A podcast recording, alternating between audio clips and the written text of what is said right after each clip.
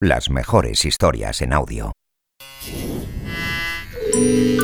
¿Por qué las mujeres nos afeitamos las piernas y las axilas y los hombres no? ¿Empezamos las mujeres a depilarnos las piernas a causa de la Segunda Guerra Mundial? ¿Qué estarás diciendo tú ahora?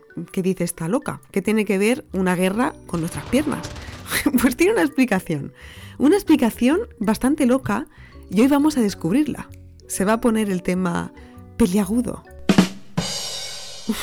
malísimo, malísimo. Lo escribí en el guion y pensé, bueno, igual luego cuando lo digan alto queda graciosillo, pero ha quedado fatal, lo siento. Hola, hola, hola, mi nombre es Judith Tiral y hoy vamos a responder a otra pregunta que no te habías preguntado.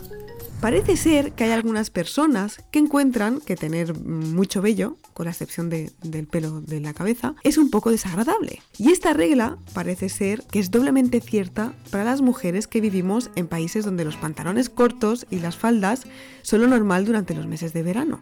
Pero ¿alguna vez te has preguntado por qué? O sea, quiero decir, si nuestros cuerpos de mamíferos tienen pelo aquí y allá, en todas partes, entonces, eh, ¿qué hace que el vello que nos afeitamos en ciertas áreas sea tan especial y asqueroso para que lo queramos quitar? ¿Y cuándo empezamos las mujeres adultas a creer que ser suave es más atractivo que nuestra forma natural, que al final es peluda? Que parece que los pelos nos den tanto asco y, y odiemos tanto nuestro vello corporal que hasta en los anuncios en los que salen las mujeres depilándose, salen depilándose cuando ya no tienen pelo. Es que es ridículo, hemos llegado a un punto que es muy ridículo. Pues bien, la primera vez que las mujeres empezaron a eliminar el vello corporal fue hace siglos, o sea, siglos atrás. Por ejemplo, los egipcios eh, con conchas creaban sus primeras pinzas y se iban quitando el pelo uno a uno. Pero esto, a pesar de que sí que es cierto, no era una práctica universal. O sea, no es algo que hayan hecho todas las civilizaciones. De ahí hasta 1920, dependiendo de las culturas, ha estado más o menos de moda. Hasta principios del siglo XX, que las mujeres eh, tuvieran vello corporal no era nada del otro mundo, era, era lo normal, vamos, y estaba bien visto, o sea, bueno, tampoco bien visto, quiero decir, era normal. Entonces, eh, ¿cuándo se convirtieron las piernas y las axilas afeitadas en un estándar de belleza vinculado específicamente a las mujeres? Tenemos que tener en cuenta la moda que había antes. Para que nos hagamos una idea, es la época del Titanic, ¿no? Entonces, ¿os acordáis de cómo iba vestida Rose? Con el vestido que la tapaba por completo, ¿no? Entonces, eh, las mujeres que usaban esos vestidos tan largos, que las cubrían enteras, para ellas no tenía mucho sentido afitarse las piernas o las axilas, porque si tienes un vestido súper grande que te tapa de los pies a la cabeza, ya me dirás tú para qué quieres hacer el esfuerzo de estar día sí y día también pasándote una cuchilla. Pero en 1920 la cosa cambia, y cambia mucho.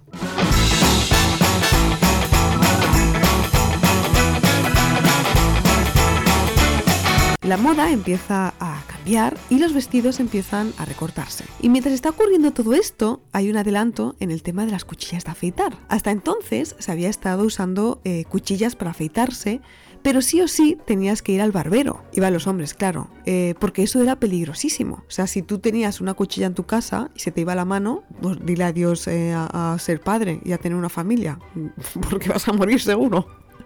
Entonces, claro, no era plan, la gente no se atrevía, todo el mundo iba al barbero a recortarse las barbas. Hasta que en 1903 se inventa la cuchilla segura. ¿Qué es eso de la cuchilla segura?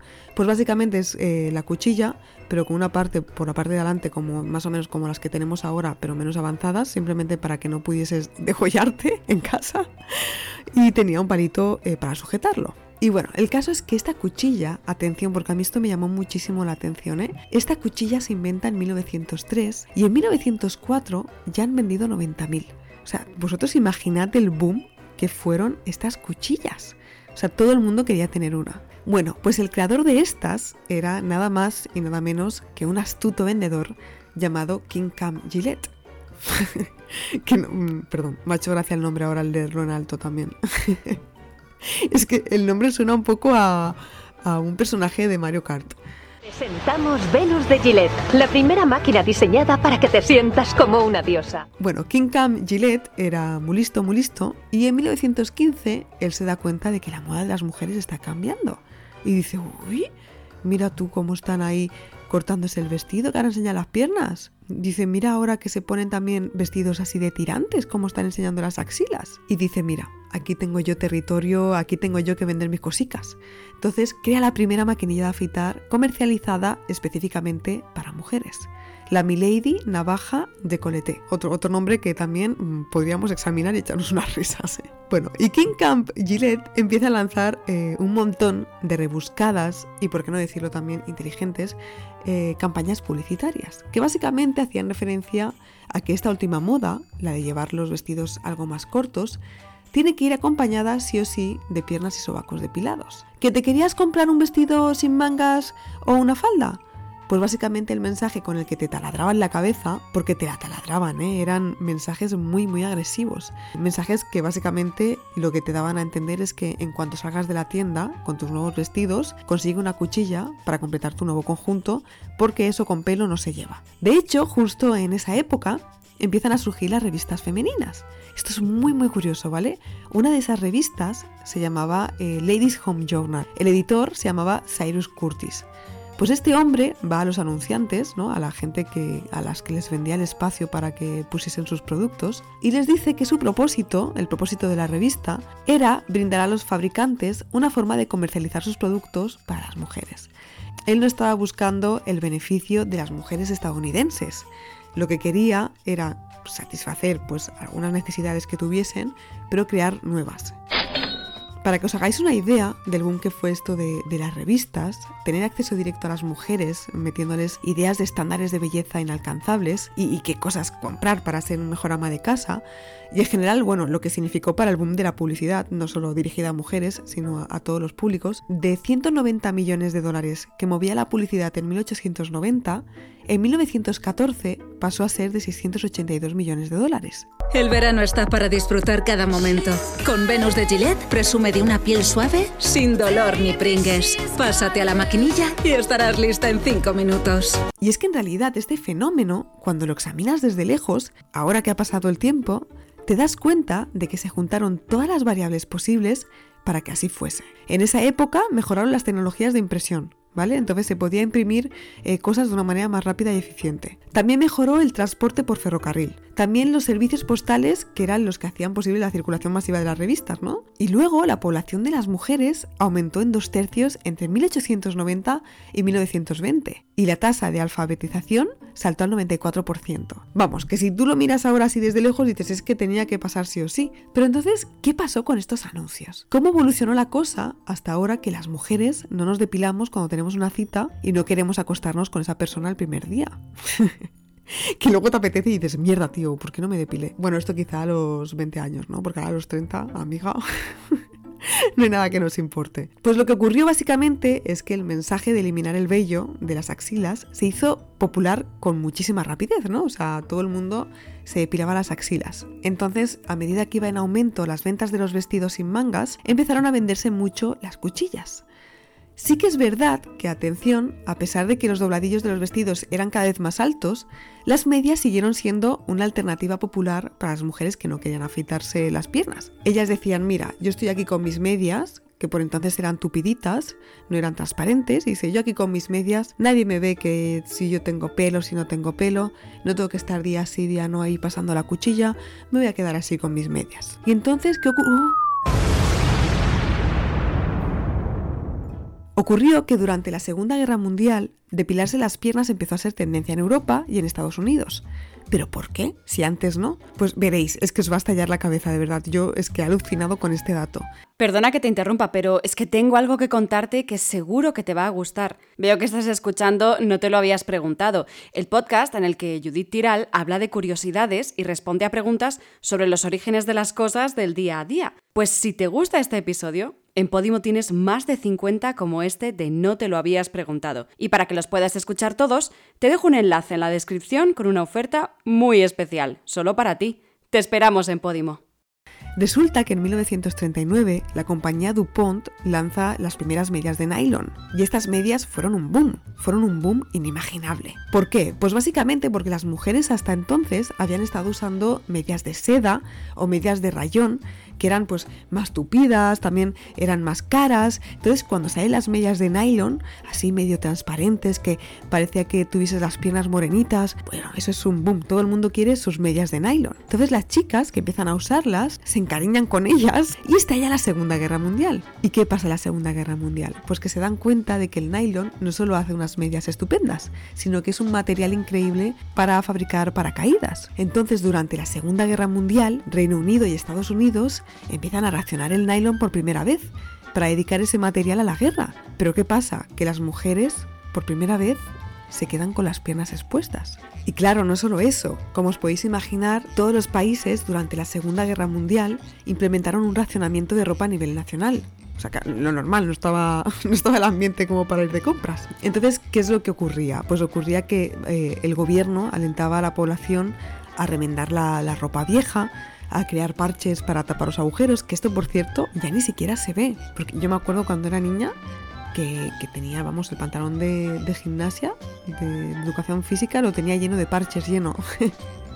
Quiero recordar que tenía más de tres. Pues por entonces igual, hasta usaban eh, los hilos de las prendas antiguas para tejer nuevas prendas. Pero a pesar de la escasez de tejido, de todas las regulaciones y todo, todavía, todavía por parte del gobierno se le decía a la mujer que tenía que estar bien guapa que tócate, que están en guerra, ¿eh? Decían, no, no, tú tienes que estar bien guapa, tienes que levantar la moral en el campo de batalla, eh, nada de bajar los estándares de belleza en el hogar, eh, que si no se nos ponen tristes los soldados. Entonces, claro, yo me pongo en el lugar de esa mujer que está en su casa y que por una parte le están diciendo que ahorren costos y deja su propia ropa, mientras que por el otro le están diciendo que nada de dejar su apariencia por mucho que estemos en guerra, que a ver si se va a poner fea la cosa y va a bajar la moral de los soldados y encima será tu culpa si perdemos la guerra que no te has de pirar las piernas. es que es ridículo. Bueno, pues lo que ocurrió, eh, como ya lo veis venir, es que esto llevó a una variedad de soluciones, entre las que se incluían, lo has adivinado, afeitarse las piernas para estar bien suave.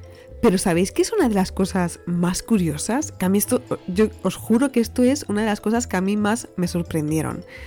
Resulta que cuando se pone de moda depilarse las piernas, porque no habían medias, las revistas empiezan a decir a la mujer que si echa de menos usar medias por el tono que le daba a las piernas y tal, que bueno, que ahora puede comprar X producto para echárselo en las piernas y que le va a dar pues ese toque dorado. O sea, literal las mujeres empezaron a ir a centros estéticos y a comprarse una pintura especial para las piernas para que pareciese que llevaban medias puestas. Y claro, esta es otra. Para conseguir ese efecto de las medias, tus piernas tenían que estar completamente depiladas. Si no, no funcionaba el satín ese que se echaban. o sea...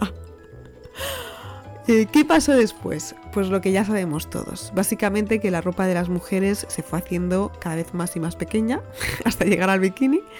Y la depilación continuó extendiéndose cada vez más y más gracias a la publicidad, hasta que nosotras, las que nacimos a mediados de los 80 o de los años 90, pensábamos que era lo normal. O sea, para mí, vamos, yo nunca lo cuestioné. Eh, que una mujer tenía que ir depilada era casi una ley y que el vello es feo y que te lo tienes que tapar si no vas depilada también. O sea, es muy fácil, muy explicar cuándo las mujeres empezaron a depilarse, como lo habéis visto ya, o sea, es muy fácil encontrar cuándo, pero no tanto el por qué. Sí que es verdad que se ve que fue por dinero, ¿no? Por publicidad, que es el mismo motivo por el que las mujeres van de rosa y los hombres van de azul, para que si tienes dos bebés y uno es niño y la otra es niña, no puedas aprovechar las cosas, los juguetes y la ropa y tengas que comprar más. Pues bien, me, estuve un poco encabezonada en encontrar el por qué. Y encontré en uno de los libros que leí, que os dejo en la descripción del episodio, que uno de los porqués podría ser que se solicitó que las actrices de Hollywood se afeitaran el vello de las axilas en las primeras películas que se grabaron. ¿Por qué? Pues se ve que había una ley que censuraba el vello corporal de las mujeres, porque lo consideraban como sexualmente explícito. Un ejemplo paralelo a esto serían los pezones.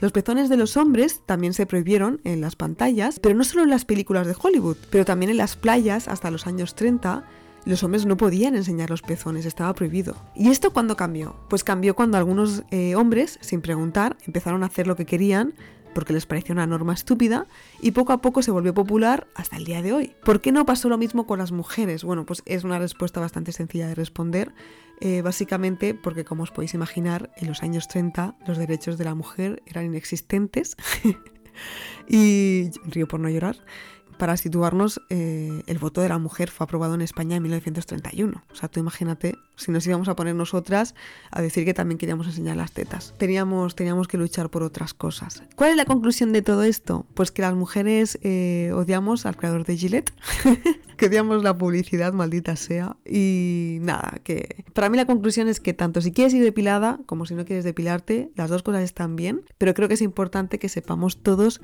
eh, cómo empezó esto de que el vello de la mujer es asqueroso y hay que quitarlo, ¿no? Y nada, hasta aquí el episodio de hoy. Espero que os haya parecido tan interesante como a mí. A mí, entre lo del material del paracaídas y que luego se estuviesen pintando las piernas para que pareciese que llevasen medias. Ahí me voló la cabeza. Bueno, y otra cosa que me voló la cabeza es la publicidad, que era, os juro, muy, muy agresiva. Como siempre, ya sabéis que en mi Instagram os voy a dejar en destacados las imágenes del podcast, de este episodio, y vais a flipar porque de verdad era publicidad muy agresiva, dándonos a entender que, vamos, que si tú llevas pelo en el sobaco eres una cerda.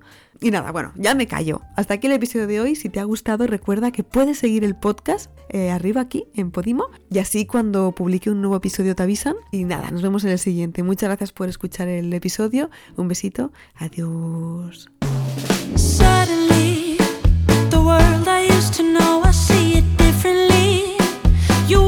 From a dream, reality.